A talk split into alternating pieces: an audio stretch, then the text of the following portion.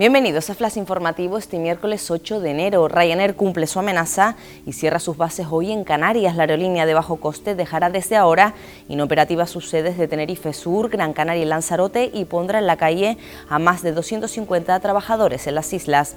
Arrancan las rebajas de invierno con lleno total en los comercios. Los canarios gastarán una media de 300 euros por persona durante este periodo, un 2% más que en 2019, un sector que afronta esta campaña con moderado optimismo.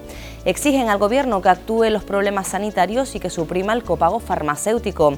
La Asociación para la Defensa de la Sanidad Pública de Canarias denuncia que sigue siendo precaria ya que los presupuestos para 2020, aunque son mejores, no son suficientes para el despegue urgente que necesita la población canaria.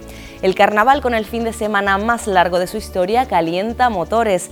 La Concejalía de Fiestas acelera el ritmo para que todo esté a punto el próximo 24 de enero cuando arranque la fiesta con la gala inaugural en la que al menos participarán 30 candidatas. Más noticias en diariodeavisos.com.